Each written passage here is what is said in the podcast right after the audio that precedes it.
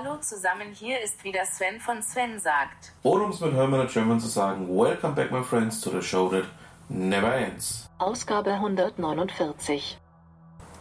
Eine neue Woche, eine neue Ausgabe. Ja, da sind wir wieder mit unserem kleinen Podcast.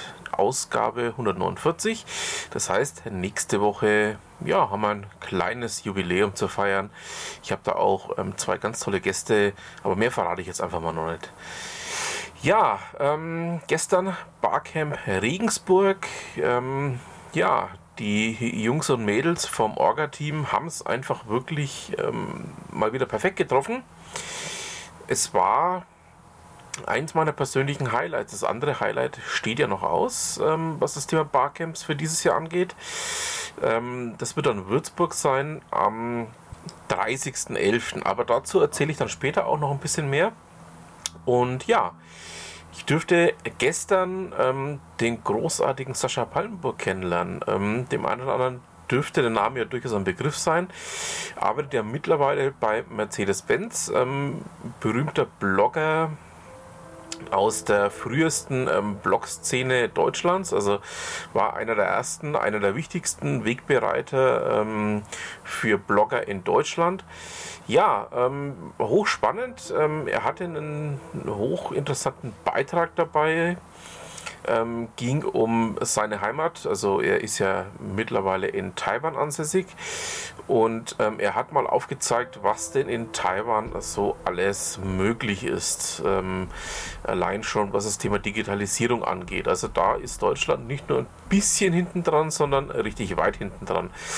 Ich bin zwar in, nicht allen Themen seiner Meinung, ähm, muss man ja auch nicht, um das mal so zu sagen. Aber ähm, also es war ein hochinteressantes, ähm, eine hochinteressante Session, die er da gehalten hat. Und ja, ähm, es ist ähm, mir persönlich auch eine sehr, sehr große Ehre gewesen, ihn mal kennenzulernen. Wie gesagt, ähm, lange, lange schon einer derjenigen, die man immer im Auge haben muss, ähm, der einfach auch mal aufzeigt, wie sich das Ganze denn die letzten, ja, mittlerweile sind es doch schon knapp 20 Jahre entwickelt hat. Und ähm, was ich allerdings gestern vergessen hatte zu fragen, ich wollte mal nach Florian Krakau fragen, ähm, dem ja, Macher des Daily Coffee Break Podcastes, ähm, ja, der ja doch auch so ein Stück weit mit Wegbegründer für mich war, hier meinen kleinen Podcast zu machen. Ja, ähm, vielleicht ergibt sich nächstes Jahr die Gelegenheit. Ähm, er schaut mal, ob er es dann auch nächstes Jahr schafft, ähm, zum Barcamp Regensburg zu kommen. Würde mich sehr, sehr freuen, ihn wiederzutreffen. Und ähm, ja, das war wirklich eines der absoluten Highlights. Also neben den ganz vielen anderen Highlights, ähm, die man einfach auch beim Barcamp in Regensburg erleben kann. Es fällt mir jetzt auch ein bisschen schwer, noch zu weiteren Themen zu kommen, aber wir haben noch einiges vorbereitet. Na, dann würde ich sagen, was haben wir denn sonst noch? Sabine Bendig, ihres Zeichens ja bekannt als Managing Director von Microsoft Deutschland, ähm, hat einen, ja, wie ich finde, sehr bleibenden Beitrag auf LinkedIn verfasst der ähm, mit dem Titel Standard Deutschland bleibt hinter seinen Möglichkeiten überschrieben ist. Zeigt einfach mal auf, ähm, wo wir denn ja teilweise gerade eben wirklich Probleme haben und wo wir denn einfach auch einen echten Innovationsstau haben.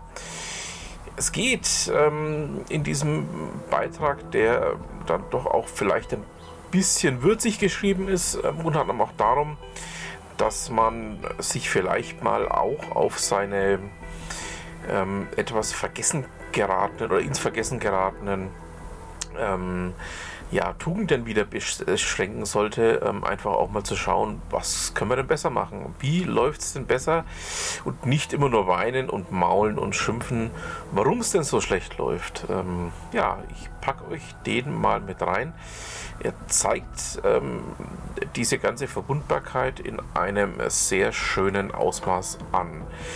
Ja, kommen wir nun zu was völlig anderem. Die Norris Bank kündigt jetzt auch an, Apple Pay beitreten zu wollen. Ähm, zumindest ähm, laut dem Artikel von Alexander Edmunds. für teltarif.de. Ähm, ja, es war meiner Meinung nach schon zu erwarten, ähm, stand ja auch schon ganz lange an, dass die Nordis Bank jetzt auch mit auf diesen Zug aufspringt.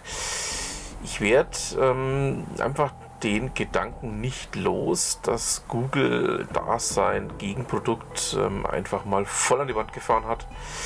Ähm, ich weiß, wir hatten das äh, mit Steve schon auch mehrfach besprochen, aber es deutet sich eben erneut mal wieder sehr eindrucksvoll an.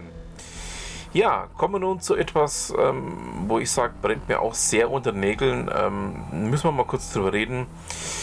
Der Zugreiseblog berichtet da, darüber, dass bei DB Lounges äh, kein Zugang mehr mit Sparpreistickets möglich sein soll. Ähm, DB Lounges hatten ja bislang die Möglichkeit ähm, oder boten bislang die Möglichkeit eben, dass man auch mit einem erste Klasse Sparpreisticket Zutritt zur Lounge bekam. Und ähm, das war eben die zweite Zutrittsmöglichkeit neben dem Bahnkomfortstatus. Ja, ähm, scheinbar geht das in Zukunft nur noch mit erste Klasse Flexpreis und mit dem Bahnkomfortstatus. Also sprich, ähm, man nimmt ganz vielen Kunden die Möglichkeit, ähm, sich auch in die Lounge ähm, begeben zu können und auch den Lounge-Dienst nutzen zu können. Ähm, ich habe da jetzt einiges auch in Kommentaren dazu gelesen, die von, naja, selber schuld bis, ähm, warum schafft man da gleich alles ab, gingen. Ähm, nein, ich finde das ähm, höchst bedenklich.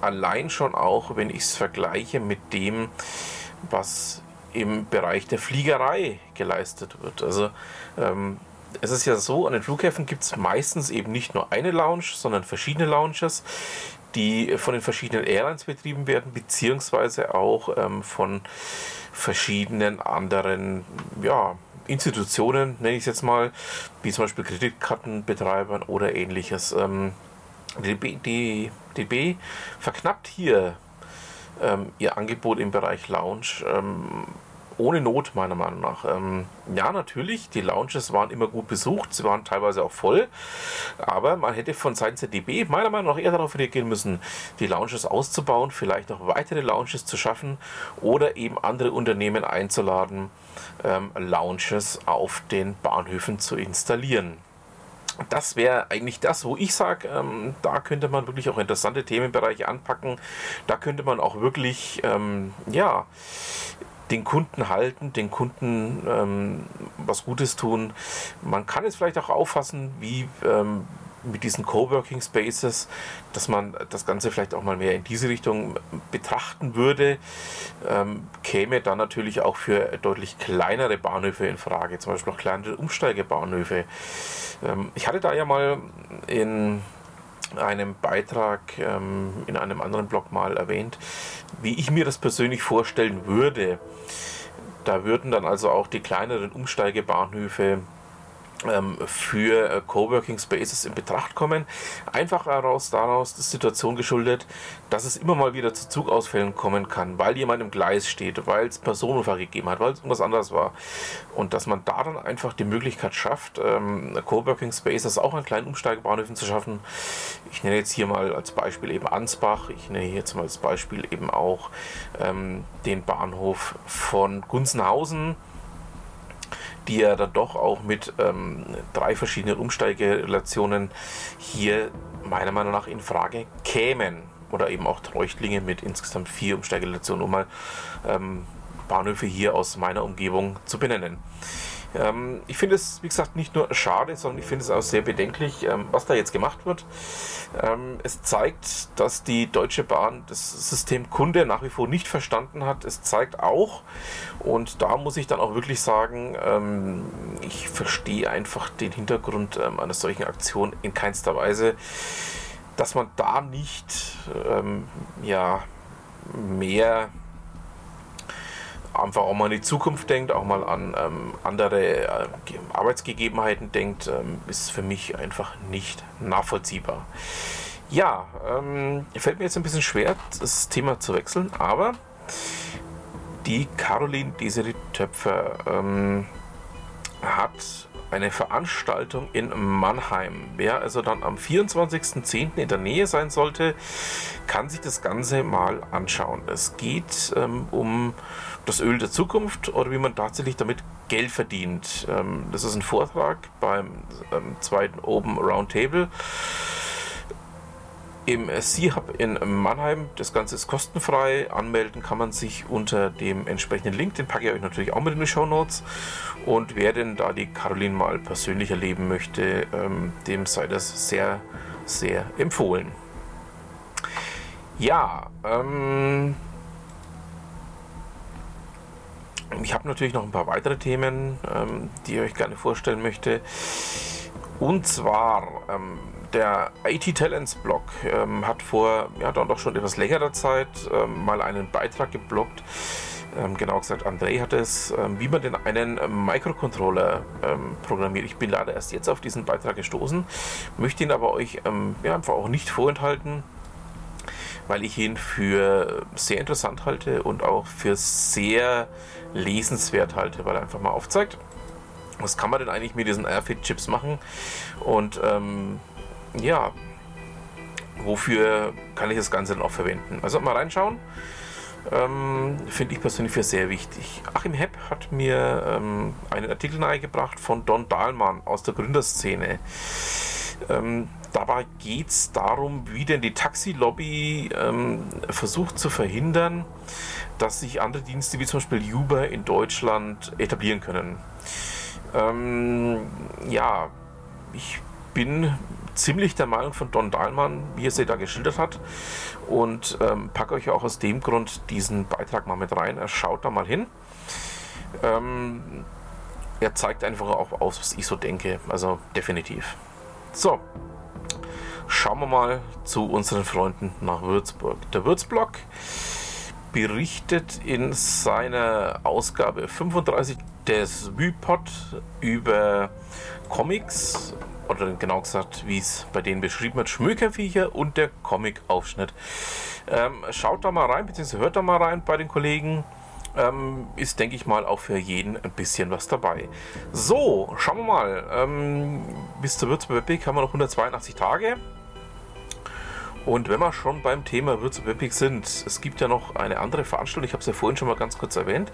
Das Barcamp Würzburg, genauer gesagt Ausgabe Nummer 5, findet statt am Samstag, 30. November 2019.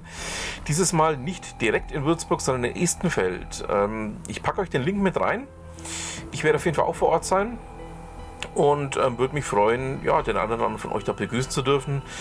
Und ähm, ja, es steht alles Wichtige mit in diesem Beitrag drin. Ähm, Veranstaltungsort ist übrigens die E-Research Technology in der Sieboldstraße in Estenfeld. Also ähm, Beginn 9 Uhr und ja, ähm, schaut da mal vorbei und ähm, würde mich freuen, mit dem einen oder anderen da mal ein bisschen plauschen zu können. So, ihr wisst ja keine Podcast-Ausgabe ohne den Beitrag von Ute Mündlein. Ähm, dieses Mal geht es um Luftnummer von heißer und frischer Luft in Marketing und Vertrieb. Ähm, etwas kürzerer Beitrag, der aber mal aufzeigt, mit was man denn eigentlich Marketing und Vertrieb betreiben kann. Schaut da mal rein. Ähm, Finde ich hochspannend, ähm, wie denn das da gelöst worden ist. Ich will jetzt einfach mal absolut nicht spoilern und ähm, würde damit sagen, ähm, macht euch eure eigenen Gedanken dazu. So, dann haben wir es auch für diese Ausgabe. Ich bedanke mich fürs Zuhören, wünsche noch ein schönes Restwochenende und was immer Sie machen, machen Sie es gut.